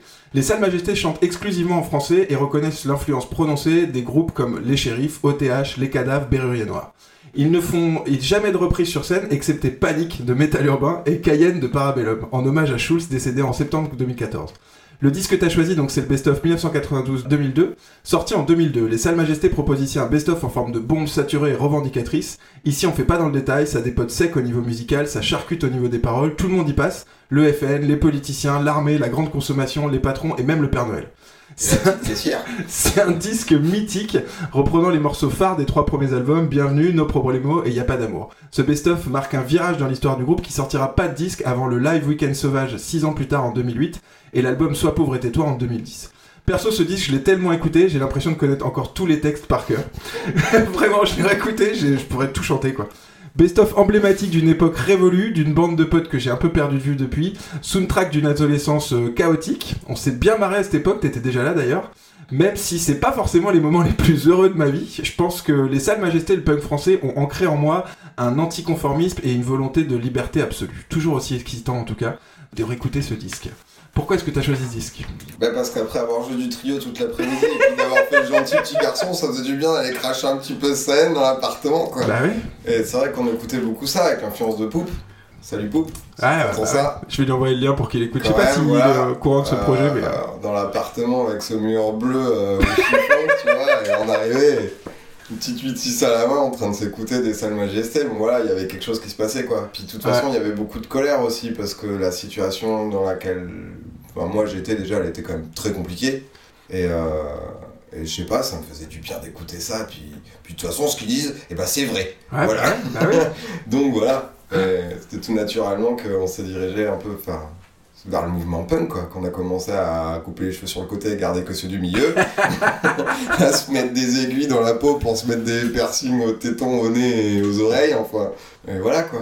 Fallait que j'en parle parce que c'est une période ouais, où, Ok. tu vois, le, je suis resté vraiment sur ton titre que les, Les disques ont changé ta vie, ouais, c'est cool. voilà, et ça, voilà. Tu te considères punk? Je le suis toujours un petit peu quand même, malgré tout. Beaucoup moins, alors on peut pas dire, je pense que les vrais punks colériques vont, dire- vont me traiter un peu de petite lopette, mais euh, je l'ai été très fort. Et alors, c'est quoi pour toi être punk? Et- Bah, c'est quand t'as rien à perdre déjà. Tu peux pas être punk si t'as des choses à perdre. Ah bon? Mais je, je le pense pas, non, parce que du coup, il y a quelque chose qui t'oblige à mollir dans ton point de vue. À partir du moment où t'as des choses à perdre, tu veux dire, c'est ça? Bah ouais, je pense. C'est-à-dire que pour être. fond- Bah alors, je, dis bien c'est mon point de vue, mais pour être fondamentalement punk, faut pas avoir grand chose à perdre parce que déjà, ça allait se mettre dans des bagarres qui ne sont pas les tiennes pour une raison que tu ne connais même pas. Tu sais pas pourquoi t'es allé dans cette bagarre. Tu sais pas euh, comment tu t'es retrouvé euh, en train de Ça, c'est dormir, ta en vision train du de dormir toi, ça. dans une cage d'escalier, bourré, un petit peu drogué avec une mamie qui te dit mais venez prendre le déjeuner et une douche parce que monsieur là. euh, C'est pas possible faut vous ressaisir, jeune homme. voilà, il y a quand même Ok. quelque chose. euh, je me vois mal là éduquer ma petite, par exemple, euh, avec le confort que j'ai aujourd'hui, avec une crête euh, en train de dire Ouais, la société. Je veux dire, il y a quelque chose qui, qui paraîtrait complètement hypocrite, quoi. Ok. Et j'assumerai absolument pas, de toute façon, par respect pour les vrais punks. Et alors, dans quelle partie tu dis que t'es encore punk? Oui, parce que je suis quand même très contestataire. Hein. Ouais. Je suis pas trop d'accord avec tout. hein. Voilà. C'est marrant ça. Je veux pas aller à l'école, j'ai mal au ventre. Ouais, ouais. ça c'est quand même resté, voilà, même d'un point de vue professionnel, euh, me cloîtrer dans une entreprise, c'est compliqué. Me faire respecter des horaires, des trucs, m'avoir au téléphone, répondre, Ah, me fixer un rendez-vous et me demander d'être à l'heure au rendez-vous, c'est très compliqué. Voilà, c'est pas que je veux pas, mais c'est ça Ok. tombe- c'est un impondérable. Bon, C'est le côté toujours difficile à cadrer un peu, c'est ça bah ouais, ouais, c'est ça, qui rentre, tu vois, je rentre pas dans le, Ok. pas dans le rond, quoi. Moi, je te rejoins pas sur le côté euh, faut avoir plus rien à perdre pour être punk. Je pense qu'il y a ce côté euh, fais-le toi-même et tout ça, ces idées-là, moi, elles me plaisent toujours. Ah, sur la partie musicale, oui, ça je suis complètement d'accord. Autant sur la partie musicale que sur les projets de vie, tu vois, je veux dire, quand toi tu montes ta structure, tu le fais toi, euh, on a fait les papiers ici dans cette cuisine, enfin, il y a cette capacité de se dire, tu veux faire un truc, bah vas-y, fais-le mec, attends pas que ce soit le monde autour qui te porte et fais ce que t'as à faire et... Mais Tu un vois punk, il fait pas de papier. Je, pas- alors, ça dépend quel Un punk on punk, présente. il dit qu'il a une Si tu vois- mais il aura jamais fait les si tu, statuts vois, de si, tu vois, si tu vois le punk comme on a pu connaître à une certaine époque, qui est clochard, qui est alcoolique, qui est toxico, qui est machin et tout, je sais pas, c'est vraiment cette image-là du punk. Tu vois, moi je vois aussi des gens comme Joe Strummer qui montent des trucs, qui fait des projets, qui fait des trucs de fou. Oui, voilà. et qui est avec des idées de dire euh, bah le futur c'est pas écrit euh, vas-y fais ce que t'as à faire euh, t'as toutes les chances devant toi profites-en et tout ça c'est pour moi c'est aussi ça les idées au punk tu vois c'était pas forcément que le truc de dire nihiliste et on a rien à perdre et on fonce dans le mur tu vois Mais il y a quand même un côté comme ça chez Joe Strummer aussi, parce qu'il faut quand même bien sortir un peu, vulgairement sortir un petit peu les doigts pour aller lancer des trucs pareils, quoi. ouais ouais, Et ouais, réussir à les mettre en œuvre, parce que du coup, c'est quand même, c'est quand même des, des acteurs de la musique qui n'ont, qui n'ont, enfin, ça a été très compliqué aussi d'avoir des labels, de pouvoir produire. Donc forcément, fais-le toi-même. Donc ils Bah ont ouais. créé eux-mêmes leur propre truc pour Ouais, pouvoir s'auto-produire. Yax, ouais, forcément. Mais après, oui, c'est vrai qu'effectivement, j'ai, un petit peu euh, parlé hâtivement sans faire Ouais. la part des choses entre celui qui écoute du punk et celui qui fait du punk. Ouais, je pense qu'il y a ça aussi, tu vois. Parce que là, encore une fois, il y a quand même bien les deux. Ouais, ouais, c'est clair. Il y a le public et il y a ceux qui Et le ouais, le public qui est. euh, Ah bah ouais, le bah, public. Bah, celui, voilà, celui que j'ai été. Mais celui je pense que qu'on a quand côtoyé, t'es. il est crado. Je pense que voilà, quand t'es en galère et quand t'es, euh, c'est ce qu'on parlait sur les textes, tu vois, c'est facile de se rattacher à l'imagerie punk et de dire bah quitte à ce que je sois euh, toxico ou alcoolique ou je sais pas quoi, je vais dire que je suis un punk, tu vois, parce que ce sera plus cool d'être un punk que d'être un clodo, tu vois. Et ce sera plus cool. Et je pense qu'il y avait ça aussi, c'est que c'est une, un profil vers lequel tu vas vite te rapprocher quand t'es en galère parce que ça se fait de dire on accepte tout le monde, tu sais, les berus qui disaient ouais, les fous, les machins, pavillon 36 et tout, ça permettait à beaucoup de gens de se rattacher à cette idée-là et à cette imagerie-là, et du coup, il y a cette idée négative, tu vois, du, du truc. Mais je suis pas sûr que le fond des idées soit ça. Mais bon, on pourrait en parler. euh. Ouais, c'est, c'est, On ça, pourrait en parler pendant longtemps, le débat philosophique Ouais, ouais. absolu. Moi, je parle surtout de l'expérience bah, que nous, on a eue, Ah, ouais, carrément. de carrément. par l'entourage euh, qu'on a côtoyé et tout ça. Il y avait ce côté des glingos quand même à fond, Ah bah, quoi, à fond, à fond. Et ça fait grandir quand même. Et d'ailleurs, il y en a quelques-uns qui s'en sont pas sortis. Ceux qui étaient les plus punk, entre guillemets, ils sont plus là et tout ça. Donc c'est bien qu'il y avait, euh, qu'il y avait un truc euh, négatif, quoi. Il y a quand même beaucoup de Foncé dans le violence. mur, hein. quoi. Ouais, ouais. Bon, allez, on reprend. Eh, du nous, coup, on est, nous, on est là, on est bien. on est là, on est bien, c'est ça. Du coup, t'as suivi la carrière des Salmages après? T'as suivi un peu ce qu'ils ont fait? bon, Sois toujours pauvre et petit et tout. ouais, soit Ils ont continué à défoncer tous les présidents les uns après les autres. Oui, ah, ça, à chaque fois. Là, ils en ont fait une qui est pas trop mal sur le Covid aussi. c'est ouais. marrant. Ouais, voilà, mais alors maintenant, je les prends plus comme des clowns tristes. Ok, ouais, je te rejoins là-dessus. Voilà, c'est un peu. Euh, Puis je suis plus aussi en colère qu'avant, du coup. Euh... Du coup, t'écoutes moins de punk français eh maintenant bah oui, forcément. Ouais. Hein, voilà, force des choses, je me suis dirigé vers Mireille Mathieu. Ça va mieux maintenant. Ça va mieux. Ton lien avec le punk français Les berus Euh, Les betteraves lien avec le punk, enfin les betteraves, qu'est-ce qu'on a pensé Moi, je m'attendais vraiment à ce que tu mettes un 10 des betteraves. Ouais, Je m'attendais à Brassens et aux betteraves, tu vois. C'est vrai, bah non, parce que c'était trop télécommandé. Ah, ouais. Non, Donc, ouais. ouais. Alors, le, re- le reste, alors. hum, et les vieilles salopes. Ouais. Qu'est-ce que j'ai pensé ça aussi? En psychiatrie pour toute la vie. Génial ce morceau. Alors, je vous préviens, pour ceux qui décident de l'écouter, c'est quand même relativement violent. Et c'est une femme. Je tiens à souligner que c'est une femme qui chante. Bah ouais, tu vois. Égalité des sexes, Égalité des sexes euh. chez les copons, attention messieurs dames. T'as été un peu vers d'autres punks? Punk américain, punk anglais, Ah oui, Rancid. Qu'est-ce que j'ai écouté des trucs. euh, Sex Pistols? Ouais, alors, oui, mais fou, oui, mais pas tant. Ouais, Ça ouais. m'a un peu. C'était plus Dead moi qui... Kennedys, c'était tu vois. plus moi qui écoutais Sex Pistols Ouais. et Clash et tout. Dead Ken, j'aimais bien. Je crois qu'à un moment t'écoutais du gypsy punk aussi. Ah, Gogol, putain, oui, à fond, ça, On pouvait pas faire un épisode sans Mais parler de ça. c'est toi qui m'as ramené ce truc de je Ça sais fou hein. Qui a ramené D'ailleurs, attends, j'ai dit c'est qui a ramené ça de je sais pas. Alors moi je pense que j'ai chopé ça sur MySpace à l'époque. Parce que je passais beaucoup de temps sur l'ordi. Ouais. Et Ouais. j'avais chopé ça et, euh, et on a écouté ça parce qu'on était un peu dans la vague quand même Gypsy, Ruquetanou, machin et tout. Et d'un coup il y avait le mélange entre les deux. Google Bordello c'était de la musique tendance de l'Est Ouais. mais avec du gros son punk dessus. Avec un Et mec ça- qui chante en anglais Ah, avec un accent à couper au Oh, couteau. C'était- Encore Borat le mec. Combien de fois on a essayé de jouer ça sans Ah. jamais s'en sortir? C'est injouable. Ah mais je mettrais un petit extrait de Immigrant Punk, c'était vraiment...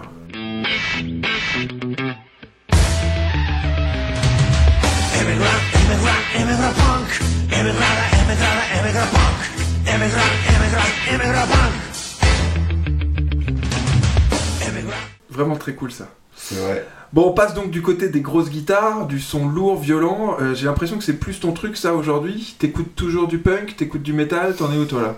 Alors là, je suis sur euh, punk, metal, rock, euh, blast. euh, Vénère quand même quoi. Ouais, assez vénère, ouais. Bah, je sais pas trop pourquoi je suis- j'en suis pas. J'ai toujours aimé le métal, j'en ai toujours écouté. Il y a eu une période un peu. Bah, avec par le punk et tout ça. Mais Ouais. c'est pareil, le rock, le rock mixe tout, quoi, je veux dire. Que ce soit du punk, que ce soit. Les Nordies, on les a. Ouais, bah ouais, ouais, grave. Enfin, voilà, je veux dire, c'est des choses qui. Les Louis Attack et compagnie, bon. Sur du français, sur le, des, dans- en langue étrangère, notamment, voilà, comme on disait, Gogol Bordello, Mhm. mais. En fait. C'est un peu con ce que je vais dire, c'est un peu la concrétisation du, du rock euh, surmaîtrisé en fin de compte. Ok, Voilà. ok. Ah, c'était un- c'était une jolie phrase ça, disons.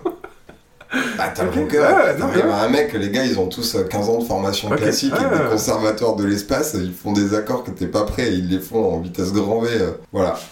T'as toujours rapproché, bon, on en parlera après avec Pantera, mais t'as toujours rapproché le métal et la musique classique. parce que c'est construit pareil. Ouais, Tu m'as toujours dit ça et c'est un truc qui m'a intrigué euh, parce que moi je suis beaucoup moins fan de métal. Mais bon, on va garder cette partie-là pour après. Ouais. Euh, on finit juste vite fait avec les salmas. Je reparle un peu des textes. Euh, je suis fier, fier de ne rien faire. J'emmerde la société, vivre Oui. libre ou mourir. Comment elles ont vieilli toutes ces belles idées-là pour toi T'es toujours fier de rien faire Euh, Vivre libre ou mourir Est-ce que tu bois Ouais. toujours euh, de la, tu te bourres la gueule à la bière avant les concerts Je réécoutais ça dans la bagnole en venant dans tout à fond, tu sais. Ah ouais, c'est. Un exemple à ne pas suivre pour les Non, musiciens qui écoutent ce ça, podcast. Pour les jeunes, ne suivez pas ça, l'alcool c'est mal, vous voyez. Euh, et ben, je trouve ça super. Ouais, Moi je suis fier de ne rien faire. Alors pas pour les mêmes raisons qu'avant. Mais du coup, t'es occupé que tout coup, le temps, tu fais tout le temps des trucs, t'es pas du tout. Ah ouais, en gros. du coup, quand je fais rien, putain, je suis fier. Et je peux vous dire que je m'applique. Et des fois, j'ai pas fini, alors je recommence le lendemain. Mais ça s'arrête là, quoi. Ok. Et ça, c'est cool. Vivre libre ou mourir, bah bien sûr. Je sais pas, t'imagines vivre sous le joug d'une société qui te contrôle de A à Z et que. Putain, Ah, bah là, tu vois, les, les nouveaux bergers, quoi. On revient sur Trio. Ah, on revient sur ça, ouais. Quelle horreur. Mais je pense qu'il y a un lien là, alors Badco c'était autre chose, mais il y a un lien entre Trio et les Salmages, c'est les idées comme ça, euh, un peu anticonformistes et tout, euh, il y, a- il y a quelque chose, avec un gros son derrière, mais il y a quelque chose Puis aussi. la petite caissière, quoi. Oui, mais y a cette petite caissière ouais, qui est sympa avec ses yeux verts, qui aime bien rigoler avec moi quand le patron n'est pas derrière moi. Ah, la petite caissière avec ses yeux verts, Ah, non, non. moi c'est mon préféré de l'album. Bah, oui. Alors, Bon, on le disait vite fait tout à l'heure, beaucoup de punks ont fini en HP, mort ou en prison. Qu'est-ce qui a été différent pour toi ou pour nous? Ah, On va dans le deep là. hein. allez, petite psychothérapie, 1-1, livre-toi. Euh, Qu'est-ce qui a fait que je suis pas fini en HP Qu'est-ce qui a fait que, que, que t'as eu, t'as- t'es pas encore dans la rue en train de boire des 8-6 et... Mais parce que j'ai- parce qu'en fait, moi, j'y suis pas du tout allé par choix, j'y suis allé par, euh, enfin, par obligation. Je m'obligé de rien, mais enfin, la situation familiale que j'avais à, à l'époque, et j'étais très jeune, m'a fait décider que j'avais pas envie d'avoir de compte à rendre et que j'allais le faire tout seul. Ok. Fais le do it yourself. Ah, on y est, tu vois. On y est. Ah, ouais, c'est vrai. Donc, du coup, j'ai préféré descendre par le bas de l'échelle sociale totale, mais par contre, j'ai jamais lâché l'affaire. Je pense que c'est ça le truc qui fait que j'y suis pas resté. Et j'avais quand même des soutiens qui restaient dans la vie, euh, enfin, dans la vie, Ouais, ouais. la, la vie, on va dire, normée. Donc, euh, des piliers, d'hommes notamment, qui me servaient un peu de pied à terre quand je venais faire mes saisons sur Oléron et tout. Et après, la passion. La passion. Sans passion. c'est beau ça. Mais c'est vrai, il y a rien. Ça veut dire la passion dans chaque truc que tu faisais. Bah dans chaque truc, je veux dire après quand je- le surf, le quand je, je sais pas, enfin tu, tu sais toi mais Bah tout oui. le monde que quand je fais un truc, soit je le fais à donf, soit je le fais pas du tout. Ah bah moi je t'ai connu euh, tour à tour euh, shaper, perceur, mécano, cuistot. Quand t'as commencé à faire de la cuisine, tu t'es lâché aussi Ah, complètement quoi. que Et ça. tu fais super bien de la cuisine. faisais 300 heures par Mais semaine. ouais, ouais. La passion, c'est ce truc-là, ouais, c'est marrant. Ouais. Je, te, je te rejoins là-dessus. Je le découvre plus maintenant, mais je te rejoins là-dessus. ouais. Et là la course de moto, c'est un Ah, d'avoir qui- relancé ce projet euh, de compétition qui, est- qui était le truc initial hein, que j'avais commencé Ouais, petit, qui a été un échec et qui m'a d'ailleurs un peu mis dans la rue. Mais par, par charge de revanche et puis par passion pour ce truc, parce que c'est complètement grisant, voilà. Et c'est ce qui fait que tu lâches pas l'affaire. Et je pense qu'il y a beaucoup de punks, notamment dans ceux qui sont partis un peu trop tôt ou qui ont mal fini mentalement. Déjà, il y a quand même le- la consommation de narcotiques Ouais, très excessive, de multi-toxicomanie. Ouais. On n'est pas fixé sur un seul produit, on prend tout ce qui traîne et des fois tout en même temps. Et en fonction de la force d'esprit qu'on a ou qu'on n'a pas, ça finit pas de la même manière. Bien sûr. Je pense que bah, là, ça va, moi je m'en suis bien sorti, mais effectivement, si j'avais été plus faible, peut-être que non. Ouais. L'addiction joue un rôle aussi euh, Ah bien sûr. à cette folie. Et puis le chagrin, parce que c'est des gens qui sont, qui sont très seuls, Ouais, ouais. qui n'ont plus de famille pour la plupart, ou que c'est des ex-pupilles de la nation, des gens de la DAS, des... je citerai pas de nom, mais voilà. Ah, on non, mais voilà. carrément, C'est très triste. Et ça rend fou la tristesse, Mm. au bout d'un moment. Donc ce côté, rien à perdre, tu vois. Voilà. Ok, bon, on passe au deuxième extrait. Petite larme. Non mais c'est cool, c'est intéressant. Moi j'aime bien parler euh, superficiel et juste parler des disques et tout, mais l'idée aussi c'est d'aller chercher les histoires qui sont derrière les disques. Et forcément avec un mec comme toi, t'es un de mes plus vieux potes, ça devait forcément aller pour gratter un peu l'histoire qu'il y a derrière. Et en plus tu me mets les salles majesté. Qu'est-ce que tu veux pas qu'on discute un peu de de- d'avant, tu vois? Vieux copain. Bon allez, je suis fier. Ah,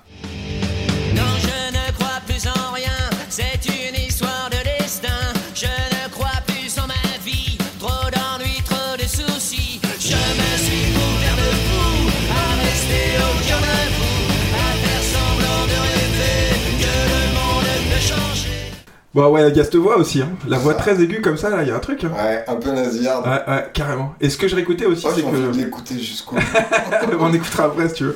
Ce que j'écoutais aussi, c'est qu'il y a un côté simple dans les- la structure des morceaux. C'est pas des grands musiciens, ils font pas des grands solos virtuoses Pas et des tout. grands poètes non Mais, euh, mais c'est très propre dans leur manière de faire et ça fait que même maintenant, en, en vieillissant un peu, ça devient pas. euh, tu vois, les Berus, j'adore pourtant les Berus, mais il y a une époque où c'était pas très bon niveau musique, tu vois. Non, c'est beaucoup plus Voilà. brouillon. Sa guitare, était, moins lisse. sa guitare était pas ouf, euh, les boîtes à rythme, les trucs et tout, des fois c'était limite, c'était pas bien calé et tout. Euh, quand tu réécoutes les Berus, ça a mal vieilli. Quand t'écoutes ça, c'est toujours pareil, ça bouge pas d'un poil. Et par contre, ce que tu disais, c'est vrai, c'est que 20 ans après, on se rappelle les morceaux. hein. C'est fou. Parce Par que là, tu me mets n'importe lequel, c'est oui, clair qu'en oui, fait, mais je je sais pas. Alors que je me rappelle pas de mes leçons de géographie de, de 6ème, tu vois, mais je me rappelle des paroles. Je m'en fous de la géo. On peut aller à l'école. Bon allez, on passe au quatrième disque parce que le temps avance un peu. Euh, le quatrième disque que t'as choisi, là du coup on tourne vraiment le bouton de l'ampli jusqu'au bout, c'est Pantera avec Cowboy From Hell. Et le premier extrait que j'ai choisi justement c'est Cowboy From Hell. Génial, ça.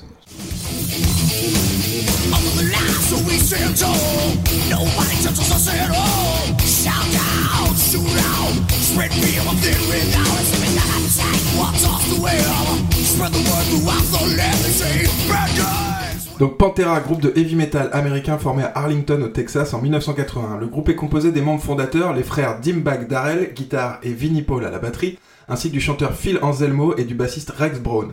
Pantera a été l'un des groupes les plus influents et populaires de la scène metal des années 90. Les débuts de Pantera étaient plutôt axés sur le glam metal, un genre populaire à l'époque. Cependant, ils ont radicalement changé de direction musicale dans les, années 90 pour adopter un style plus agressif et puissant, s'orientant vers le groove metal et le thrash metal. Leur son était caractérisé par des riffs de guitare lourds, des rythmes puissants, des solos techniques et la voix distinctive et intense de Phil Anselmo. En 1990, Pantera sort son album emblématique, celui que tu as choisi, Cowboy From Hell, qui marque le début de leur succès commercial. L'album a été acclamé par la critique et a établi Pantera comme l'un des groupes les plus prometteurs de la scène metal. Il a été suivi par d'autres albums à succès, tels que Vulgar Display of Power en 92 ou Far Beyond Driven en 94, qui ont tous deux atteint les premières places du Billboard 200, le classement américain. Pantera sortit en tout 9 albums studio entre 81 et 2000. Malheureusement, en 2003, le groupe s'est séparé en raison de tensions internes, en particulier entre les frères Darrell et Anselmo. En 2004, Dimebag Darrell a été tragiquement assassiné pendant un concert de son nouveau groupe Damage Plane. La mort de Darrell a été un choc pour la communauté métal et a marqué la fin de Pantera jusqu'à l'an dernier, où le 14 juillet 2022, Phil Anselmo et Rex Brown annoncent un retour de Pantera pour 2023 avec Zach Wild, un guitariste de ouf, Zach Wild à la guitare et Charlie Bennant à la batterie. L'album que tu as choisi, donc, c'est Cowboy From Hell. On l'a dit, sorti en 90, c'est le cinquième album studio du groupe. Cet album fut leur premier succès commercial. Il est perçu comme le début officiel du groupe par de nombreux fans, car il a définitivement quitté l'étiquette du glam metal, laquelle était encore légèrement présente sur Power Metal, leur précédent disque. Une page de l'histoire du metal, et quelle page? Alors qu'on le disait, le heavy metal en bout de course, Cowboy From Hell est un véritable manifeste qui vient remettre les choses à leur place. Dès le premier titre, on se retrouve dans l'ambiance qu'on aime, bière, moto, guitare, sont les premières images qui nous viennent à l'esprit dès les premières notes de Cowboy From Hell qu'on a écouté, chanson qui ouvre merveilleusement l'album. Perso, le heavy metal, tu sais, j'ai un peu de mal. j'ai écouté l'album en entier, j'ai fait mes devoirs, j'ai trouvé ça plutôt cool, faut rentrer dedans. C'est violent, c'est rapide, mais ça dépote, l'énergie est folle. Ça sent vraiment les années 90 du côté de cette voix aiguë, là, et des riffs de guitare très aigus, très tranchants. J'ai été surpris d'y trouver un côté presque un peu groovy ou funky. Tu vois, le riff, le riff qu'on a entendu là au début, il y a un côté un peu euh, red hot sous speed. J'ai bien aimé le morceau Cemetery Gates avec sa première partie lente. Et euh, bon, j'écouterai pas Pantera tous les jours, mais c'était intéressant de se pencher dessus. Pourquoi est-ce que tu as choisi ce disque? Et bah déjà pour que tu puisses l'écouter jusqu'à la fin sans venir, je vais pas te mentir, parce que j'ai des autres trucs, t'es pas prêt du tout. Ça me permet de te faire une petite initiation métal où justement bah du Non, coup mais ça bien, un petit peu. J'avoue que non franchement c'était un peu une dédicace pour toi quand même, parce que je sais que t'aimes pas ça et moi c'est quelque chose qui me, qui me plaît beaucoup. Ouais. C'est un peu d'ailleurs le seul euh, élément musical qui nous sépare, mon cher ami. Bah t'as été, t'as été tout de suite vers des trucs plus violents. À partir d'un moment, euh, moi j'ai décroché ce truc-là et toi t'es allé à fond. Même je sais que t'aimes Metallica, t'aimes tout ça. euh, Bah oui, oui. c'est même avant en fait, avant qu'on se rencontre et tout, là, toute cette période gamin, en fait, fait, je crois que le métal il est arrivé dans ma vie, je devais avoir 12 ans et demi, 13 ans, réellement. Donc à l'époque où euh, je commençais à mettre mes premiers baggy, à mes premières ouais. mes premières planches de skate et écouter du Slipknot, euh, du Napalm Death, du euh, voilà, du Pantera, du Metallica, et patati patata, enfin tous les trucs un peu euh, standards qui m'ont fait derrière dériver vers des trucs. euh, Ok. du coup, Pantera, c'est quand même un des trucs qui, qui je trouve, avec Metallica, mais qui est beaucoup plus connu. Enfin, Pantera, c'est moins, moins connu Ouais, du grand ouais. public, mais en fait, c'est- hyper bien construit. Tous les morceaux de Pantera, justement, à partir de cet album-là, sont très bien construits. Ok. T'as quelque chose de très immersif dans celui que t'as cité, notamment qui t'a plu, c'est Metal Gates. C'est ultra immersif. Et, et j'aime dans le métal ce côté. comme je t'ai dit, qu'il y a quelque chose de très classique. T'as toujours une Ouais, introduction, ouais, t'as toujours un peu quelque chose qui vient euh, cimenter ton, Ouais. ton morceau. Ça va partir en super speed, tu vas avoir une descente et tu vas avoir une fin. Un peu Ouais, comme un roman. Ils comme- t'emmènent dans leur truc comme ça. euh, Et ouais. ah, ok. Et j'aime ce côté euh, où, bah voilà, en fait, tu peux pas être mauvais pour faire du métal. Ouais. T'es- T'es obligé d'être bon. Et j'attache de l'importance à la technique, Ok.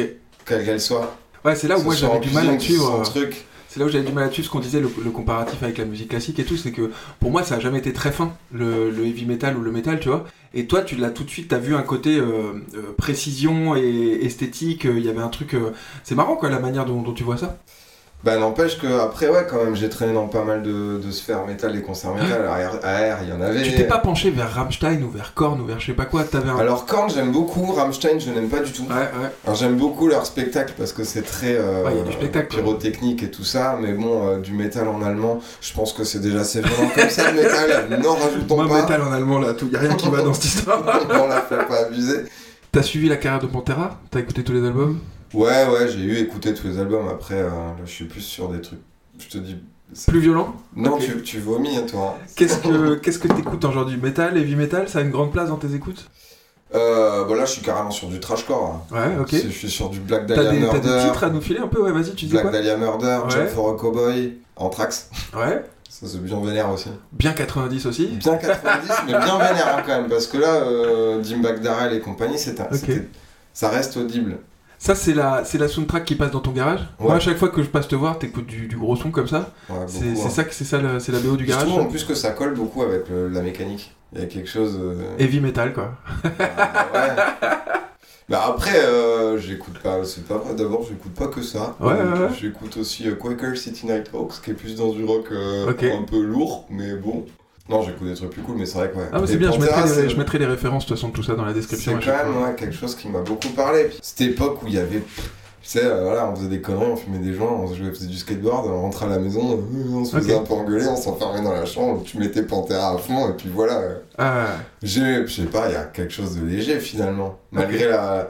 Enfin voilà, c'est ce qu'on peut il considérer. y a un côté exutoire aussi dans la musique violente À comme ça. fond, Ouais. un concert de métal, mais qu'est-ce que c'est bon quoi, d'aller pogoter pendant deux heures et secouer la tête comme un malade. Bah moi j'ai jamais trop compris ça et je voyais tu vois encore samedi dernier à la jungle là, les mecs sur Bilbao qui font des gros pogos tu sais ça s'écarte d'un côté à l'autre ça se fonce dessus et tout tu sens qu'ils ont un truc à, à exuter justement ces mecs là à sortir de leur corps tu vois Ouais, c'est non c'est marrant ouais, ouais.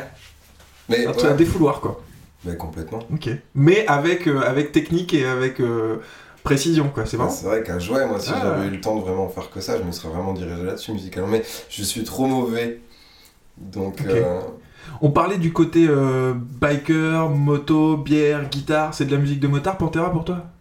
De motard, alors je sais pas, de biker peut-être. On va Ok. plus parler de la, de la- ce qui peut tu fais une séparation biker c'est les Harley et tout ça c'est Ouais, ça ouais, ouais, Ok, ouais. Ah oui, je fais clairement une séparation parce que c'est des milieux où on se côtoie pas, l'ambiance est pas la même. ok non c'est Euh, marrant là- Mais eux, ouais, je pense qu'ils sont, ils sont plus là-dessus. Après, moi, sur les circuits de vitesse, on est sur des gamins qui écoutent euh, les trucs euh, autotunés les plus classiques possibles. de rap et Ça met des euh, Air Max et des jogs Nike avec des maillots du PSG, hein, clairement. Alors tu me fais une transition parfaite, t'écoutes quoi comme musique toi avant les courses? Euh, ah, je n'écoute absolument rien. Ok. Comment Ouais. tu te prépares mentalement pour une course? Mentalement, euh, ben, je, je me prépare en allant faire un tour de vélo, très souvent. Je vais faire mon petit tour de vélo, je vais faire mon petit échauffement, je vais raconter des blagues, des trucs absurdes en fait, parce que j'ai besoin de détendre Ouais, cette ouais, ouais. pression qui est quand même assez euh, forte. Et non, je n'écoute rien. Ok. Ben, je sais pas en fait, ça, j'ai l'impression déjà j'en ai pas envie. Pas de musique dans le stand, pas pendant les entraînements, pas de. Non, je- avant les roulages, hein, je dis bien. Après tout le reste, oui, bien sûr, on écoute de la musique, mais avant une course, Il y a un truc de concentration. ah ouais, euh, il y a rien. Il y a rien. Il y a Ouais, mon c'est tour en vélo tout seul, mon échauffement tout seul, les 3-4 blagues avant de mettre le casque. Voilà quoi, le petit check à mon père, voilà, et ça reste très. euh, Et après la musique que t'écoutes, c'est le bruit de ton moteur? Quand tu roules, quand t'es en course? Ah bah là, la concentration est extrême, moi, Ouais. en tant que ça. Mais elle est, con- elle est concentrée sur le bruit? Et ben, je, je pense que si tu mets. Si on enregistrait le son de la moto. Elle te parle un peu la moto? Euh, Ouais. euh, Ouais, non, mais c'est bah, marrant, moi je. J'ai pas, de, pas cette, cette expérience de. Tu vois Mais tu vois, je pense que le bruit du moteur, il est tellement maîtrisé parce qu'on sait qu'à tel endroit on arrive, Ouais, on freine ouais. ici, on va passer en troisième ici, on va passer la 4 là. Je pense que si tu m'enregistres juste le son de la moto, tu me le fais écouter, Tu peux savoir quelle course je, c'est je sais quel- je saurais quel circuit c'est. Ok. Est-ce qu'il n'y a pas une précision et un côté technique dans ce son-là là? Bah comme dans le métal, t'as pas vois droit à la Tu vois où fausse je voulais note, de toute façon. La moindre fausse note dans un morceau de métal, même si c'est Ah, très bruyant, s'il y a une fausse note, tu vas C'est violent, c'est puissant et c'est très technique et tu peux pas faire de fausses notes quoi. C'est ça. Ah, c'est marrant. C'est le métal, c'est la, course. Ah, Et c'est vrai que tu fais même toi-même la course. Avec... Ah, ah. Je me rappelle de Raph, Ouais, bah, mon carrément. copain, on va citer, on va, on va lui faire un peu de promo. Il a un, un groupe qui s'appelle Roosters Eh et ben, un pareil, nouvel le album qui s'appelle Metal Nuggets que je vous invite à écouter. On sait pas du métal très violent, ça va. Il est resté sur quelque chose d'assez sobre. Ce mec est euh, pour moi un génie de la musique gaucher. Je l'ai vu répéter, répéter, répéter trucs, des trucs, euh, à le commencer lentement et être capable de l'accélérer pour que le geste Ah, devienne sûr. complètement machinal Parfait, ah, ok. pour après faire autre chose. Et il y a quelque chose comme ça de, de très répétitif, comme un chef avec son couteau. C'est répéter, répéter, Ah. répéter, répéter, Pour avoir que toujours le même truc super Tac. précis. chaque, chaque oignon il va être coupé à la Ah. même taille, chaque bout de carotte pareil.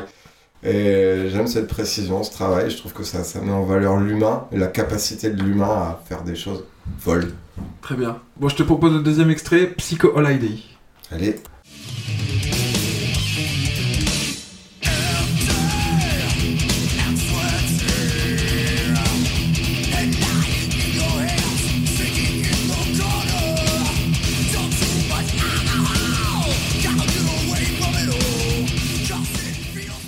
Bon, on va s'arrêter là, plus ce serait de la gourmandise. qu'est-ce que qu'est-ce que t'en penses de celui-là? Bah celui-là il est bien, mais tu vois, il Ouais. est plus lourd. Ouais. Tout de suite, il y a quelque chose. de- Moi, c'est l'ambiance qui se dégage de ça. Je sais pas l'ambiance que j'ai envie d'avoir dans les oreilles. Ouais, t'aimes pas les cimetières trouve- ouais, voilà, les je trouve-. Je trouve pas ça doux, je trouve pas ça groovy, je trouve pas ça, tu vois. Mais, mais ça l'est pas, je pense pas que c'est fait, c'est Ouais, pas, fait pour pas être pour ça, groovy non plus. Hein. Tu remarqueras quand même qu'il y a très peu de blacks qui font du métal. Ouais, non, mais ouais, c'est pas. euh, je je... souligne ça. je suis d'accord. Bon, passons au disque tu suivant. vois que c'est pas groovy du tout. C'est Bah pas, non. fait- c'est pas fait pour être groovy. Non, Et mais c'est- euh, Je pense que c'est ça, c'est la volonté de cette musique qui est, qui est un truc d'exutoire et tout. Je- moi, je, j'ai pas ce, je, je retrouve pas ce truc-là, quoi. Mais c'est marrant, c'est, c'est pas, c'est, c'est juste mon goût, tu vois. c'est Ouais, pas- non, mais bien sûr, mais je n'essaye absolument pas de te convaincre. hein. Euh, loin de moi, que, cette que de idée. politesse. Bon, on passe au cinquième disque, et là, encore un beau morceau. Le cinquième disque que t'as choisi, c'est Tenacious D avec The Peak of Destiny. Et le premier extrait qu'on va écouter, c'est Master Exploder.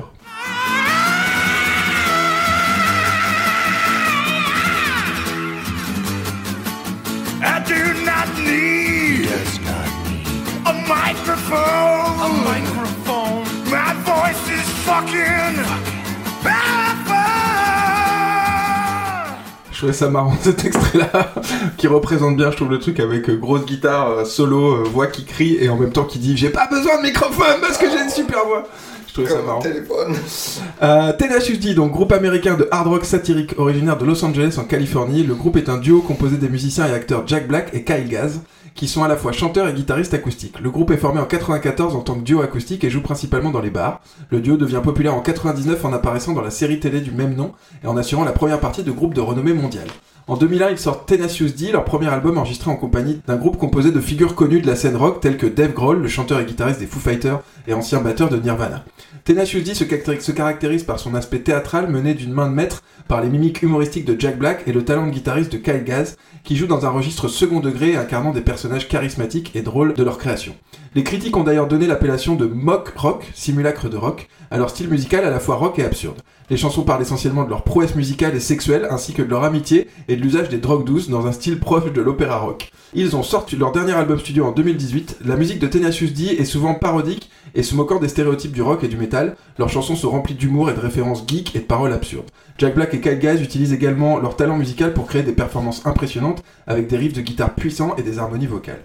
L'album que tu choisi, donc c'est Peak of Destiny, sorti en 2006. Alors en 2006, ils écrivent et produisent et composent la bande originale du film Tenacious D, The Peak of Destiny, qui est une comédie retraçant l'ascension fictive du groupe au sommet de la scène rock. En guise de promotion au film, Tenacious D fait une tournée mondiale accompagnée de trois musiciens supplémentaires. Le film ne remporte pas un succès escompté et c'est un vrai échec financier pour le groupe. La plupart des critiques se moquent ouvertement en décriant notamment l'usage fréquent de la weed dans le film. Dans une interview donnée au Daily Show, Black admet que le film s'est planté, mais précise qu'il a obtenu le statut de film culte lors de sa sortie en DVD. En France, le film sort au cinéma 8 mois plus tard, en juillet 2007, dans seulement une dizaine de salles à travers tout le pays, le faisant passer totalement inaperçu et reçoit des critiques virulentes des journalistes. À l'inverse du film, la bande originale remporte un franc succès en se plaçant 8ème en position du Billboard 200 aux États-Unis et 10ème dans les charts anglais. Les critiques sont pourtant défavorables et moins enthousiastes que pour leur premier album. Rolling Stone reproche le fait que l'album fasse trop souvent appel à la connaissance du film et que certaines chansons n'aient pour objectif que de faire avancer le scénario.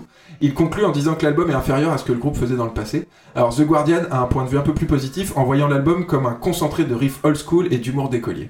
Perso, je connaissais pas ce disque, je le connaissais que très peu, de très loin. J'ai une copine, Salomé, que tu connais, qui était fan fan de ce film, qui a essayé de me le faire voir, de me brancher sur la musique. J'ai pas accroché du tout. Je trouvais, comprenais pas du tout le côté culte du truc. En réécoutant, j'ai trouvé ça beaucoup plus accessible que Pantera, déjà, c'est sûr, ça me parle plus. Euh, J'aime bien le côté déconne du projet, c'est marrant d'entendre des musiciens qui se prennent pas au sérieux pour une fois dans le hard rock. J'ai un peu de mal avec les parties rock jouées à la guitare acoustique. Je trouve qu'il y a un côté un peu son amateur volontaire, tu vois, il y a un côté pas euh, pro, pas léché, et euh, qui, qui est un peu volontaire qui se dégage de cet album-là. Alors j'ai pas eu le temps de regarder le film, avec tous les DJ sets de la semaine, euh, j'ai pas eu le temps de caler ça dans mon programme, mais ça m'a donné envie de le voir en tout cas. Pourquoi est-ce que t'as choisi ce disque? Justement parce que le, alors l'album s'écoute très bien quand on a vu la comédie musicale. On est bien d'accord. Moi, je hein. trouve que ce film est absolument excellent. Film culte pour toi Ah, mais plus que culte, je veux dire, c'est quelque chose qui dénote complètement du paysage cinématographique habituel. Ok. Donc là, on a quand même une vedette de cinéma, quand même, c'est pas n'importe qui, qui se permet, avec ses, un peu ses propres deniers, de lancer une production avec son pote d'un film absurde où ils sont à la recherche du Peak of the Destiny pour devenir des guitar héros, quoi. Ouais, du médiateur Déjà, de la destinée. alors, quand t'es fan de rock, un peu de métal et tout, le truc, le truc, mais putain, mais, mais bien sûr, mais c'est, Ah. mais c'est ça, le Peak of the Destiny, c'est la logique, elle est là. Moi, c'est tout ça qui, m'accrochait pas trop là-dessus. Ouais, moi, je- voilà, c'est tout le truc, c'est tout cet univers qui m'a beaucoup plu. Et puis ce côté où c'est pris complètement à la légère, Ouais. c'est euh, c'est voilà. Et derrière, on voit quand même la capacité, la faculté vocale de Jack Black. qui est quand Ah, même- il est bon. C'est quand même énorme. Et la capacité euh, à jouer de la guitare de, de Kyle Gass qui est complètement dingue. On voit bien que ce mec, c'est un génie en vrai. Et ils sont là avec euh, leur vieux jogging pourri, vieux t-shirt, guitare rien à foutre de acoustique. et, et faire du métal à l'acoustique, c'est quelque chose quand même qui est, euh, qui est pas dans les codes. Ouais, ouais, ouais, ouais, je suis d'accord. Mais c'est pas pour rien, je trouve, c'est que ça va pas forcément, ça sonne pas de ouf, quoi, tu vois. Mais personne ne le fait. Mais Ouais, ouais, ouais. je veux dire, là, quand. Enfin, faut vraiment voir le film. C'est un- c'est- mais là, du coup, du coup, c'est pas évident d'en parler réellement. Parce que si je te dis. Si je donne trop d'infos, je vais truster le film à ceux qui l'ont pas vu et qui auraient la curiosité d'aller jeter un coup d'œil à ce, je répète, chef-d'œuvre du cinéma. non, mais pour une fois qu'une comédie musicale, c'est pas chiant quand même, voilà quoi. Et ouais, et j'aime beaucoup, et puis même après tout cet univers, je te dis, c'est vraiment la déconnade pure. Et j'aime ce côté guitar hero en fait où il y a du solo euh, qui dure euh, 13 minutes, tu vois, ça part en vrille. euh. Mais il y avait une volonté de se moquer un peu des grands, justement, guitar des- sûr. tu vois, de Ouais. ces grands solos, de ces grands trucs, de Enfin, ces je mecs qui se pense prennent j'espère. Comment t'as découvert ça, toi? Je sais plus, en switchant sur euh, du site de streaming probablement, puis j'ai vu ça. Alors j'aime beaucoup euh, Jack Black, c'est quelque chose que j'aime bien regarder euh, Ouais. dans mes lendemains difficiles. Alors, School of Rock, qui est emblématique, Ouais. rappelles, où il apprend à jouer du rock à des petits gamins. Moi, je l'avais bien aimé. Je je t'ai pas vu quand je l'ai vu et je l'avais bien aimé quand même. Je Bah, il joue toujours dans des... C'est du, c'est du film un peu comique, voilà, j'ai regardé les derniers Jumanji où il joue dedans, parce qu'il Ouais, joue ouais. dedans, voilà, et c'est très rigolo. Et Ok, voilà, donc, et t'as suivi sa carrière après, de Tenacious D, ce qu'ils ont fait maintenant? Tu sais qu'ils bah, étaient là je- au... Ils Et étaient au Hellfest Hellfest, moi, Ouais, je ouais. sais, je devais aller au J'ai vu Hellfest des vidéos, ils sont pour aller tout les gros, voir, tout euh, vieux, je là. tout dégoûté. Bon, enfin, du coup, ça s'est pas fait. Et, euh... et qu'est-ce que je voulais dire? On est distrait là. Ouais, mais c'est pas grave. Et donc, euh, t'as suivi ce qu'ils ont fait Ouais, après? j'ai su, et puis The, The Rise of the Phoenix, quoi, Ouais. qui est un morceau euh, que je trouve absolument excellent, qu'on écoute avec Loïc, Ok. qui a fait un podcast aussi, je crois. Ouais, ouais, il est passé il y a 15 jours. Voilà, et on parle de ça dedans. Rise of the Phoenix, mais c'est. les mecs, ils ont pété un plomb, quoi. Que les, les meufs, elles avaient enlevé le dé qu'elles avaient sur le cul pour se le retatouer. Je sais pas, mais, non, mais tu, tu- tu sens une idée pareille? C'est extraordinaire. Donc j'aime cette euh, légèreté, cette bêtise. J'aime Ouais, la bêtise. C'est ce que tu disais, film culte pour toi. Bah, Les soundtracks de, les soundtracks de films, c'est un truc que t'aimes bien? T'en écoutes d'autres ou c'est celui-là particulièrement? Bah non, il y a Pulp Fiction quand même, qui est absolument incroyable. Euh, non, ouais, j'en écoute un quand même. Bah euh, si, Trainspotting quand même. Ok, ouais. Il y a quand même des morceaux dedans qui sont Très assez, très belle euh, BO. Entre Iggy ouais. Pop, euh, tout ça, il y a des trucs très très bien. Ouais, ouais. Ouais, puis même, je sais plus, il est parti électro, je sais plus. Euh, Underworld qui est dessus et Primal Scream, le morceau de Primal Scream, il est fou. Peut-être. Human. Euh, C'était quoi C'était Human Traffic aussi qu'on écoutait la BO C'était Human Traffic. Alors Human Traffic, je sais pas si t'as reconnu, mais dans le générique, il y a un extrait de Human Traffic. Quand il dit euh, de quoi transformer Hare Krishna en vrai petit loupard. Ah ouais? Ouais, ça, c'est le vendeur de vinyle. Tu sais, quand il vend les disques dans Human Traffic. Tu te rappelles de cette scène? Peut-être, ouais, non, pas vraiment. où il vend les disques et qui fait écouter de la jungle au mec et qui lui dit Ouais, ça, c'est Tarzan et Jane qui arrive avec la dernière line. Et tu te rappelles pas? Ah, Voilà, bah ça vient de ce truc-là, c'est Ok, d'accord. Ouais, tu vois. Euh, le côté comique, du coup, ce que tu disais, le côté comique du hard rock, c'est un truc qui te plaît, toi? Bah oui, parce qu'au final, on a toujours un peu cette caricature du mec avec les cheveux longs, noirs, euh, Ouais. t-shirt, euh, qui joue avec la guitare sur les couilles et, euh, Et qui, et qui brasse de l'air à mort, quoi. Puis là, on a euh, deux petits gros qui payent pas de mine, euh, et qui jouent quand même divinement bien, je le trouve, qu'on aime qu'on Ok, aime pas. le- on voit quand même que le, le talent, le niveau, quand sûr. même, est là. Quand il fait sa petite vocalise en premier extrait que Ah, t'as mis, cool, tu vois cool. déjà, euh, je- j'invite. euh, J'invite les gens à essayer dans leur cuisine ou dans leur douche à faire la même. Ouais, ouais. Et- C'est vrai, vrai qu'il y a un côté technique, c'est clair. Ah bah complet, du coup je sais pas, j'aime bien. Pourquoi se prendre tout le temps au sérieux? Ok, ok. Moi, c'est le côté grotesque un peu qui me gêne, tu vois. De, de ridiculiser un peu ce truc-là. Mais après, c'est ma vision à moi, encore oui. une fois, tu vois. Mais c'était ça qui faisait que j'avais pas trop accroché à l'époque. Et je pense qu'en plus, c'était quand j'avais une vingtaine d'années que j'ai découvert ça. Et pour moi, c'était un truc sérieux, le rock, tu vois. On rigole pas avec ça, tu vois. Et là, maintenant, bon, je le vis un peu différemment. Je l'ai écouté, je trouvais ça marrant. Mais je suis- pas sensible à ce qui, qui s'en ressort à la fin. Le procédé, tu vois, l'idée, le processus créatif et tout, je trouve ça cool. Mais ce qu'en sort, ça me fait pas kiffer. Donc, j'ai pas. Voilà. Mmh, mmh, mmh. Non, je comprends. On écoute le deuxième extrait, du coup j'ai choisi Bells et Boss avec justement Dave Grohl qui chante.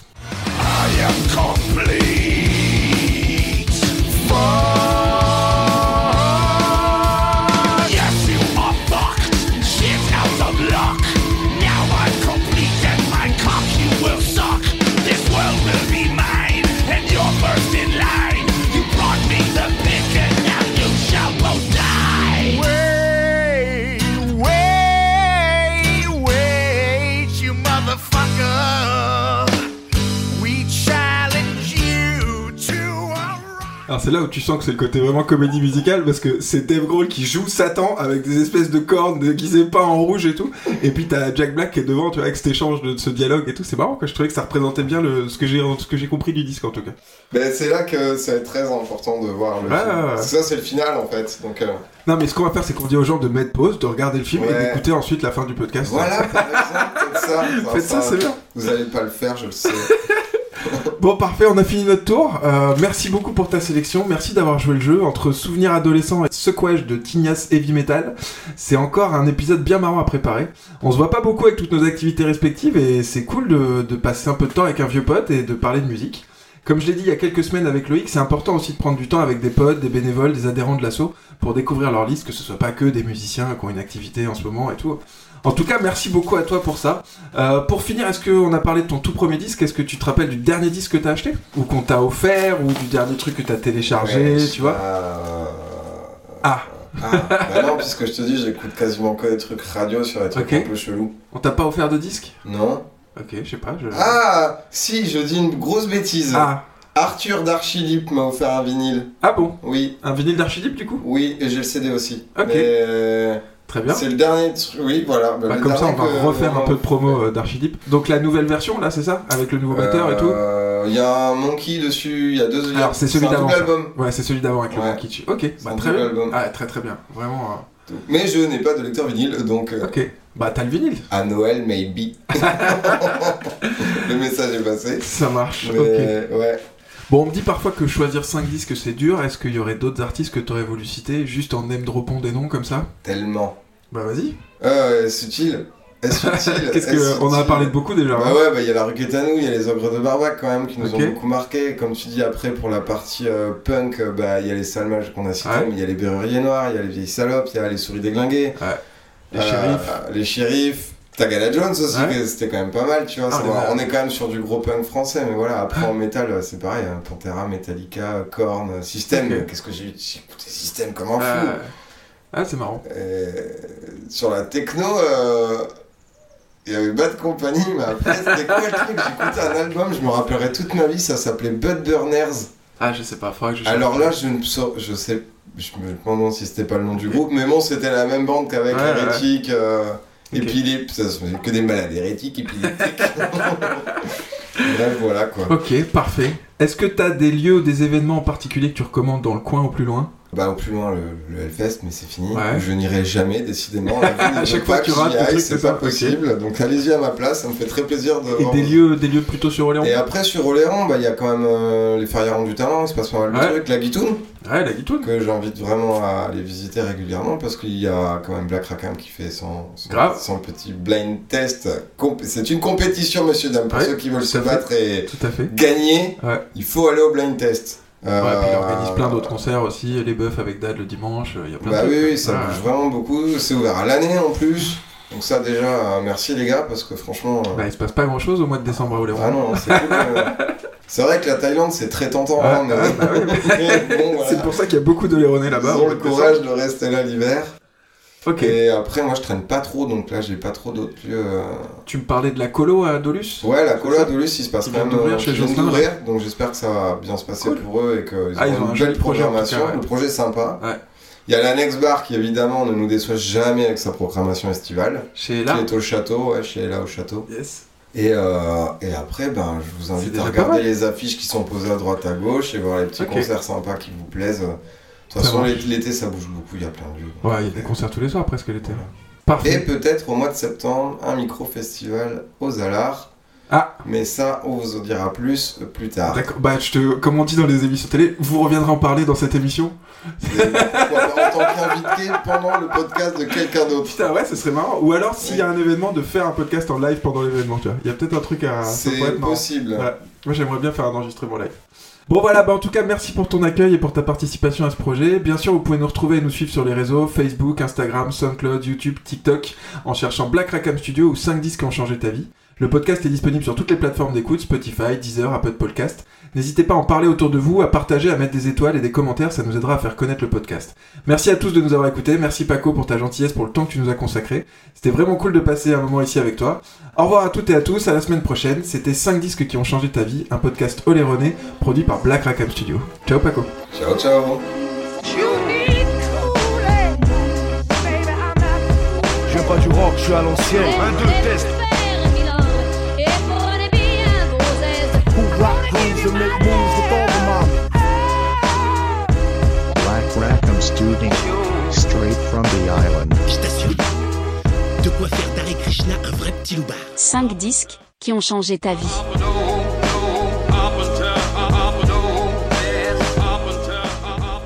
Putain, c'est- long celui-là, tu vas pouvoir couper des mots. Hein. Ah putain, Ah, mais on a des trucs à se dire. De, de potes, euh, ouais, c'est ça le problème. C'est plus facile quand tu connais pas l'autre. hein. Bah oui.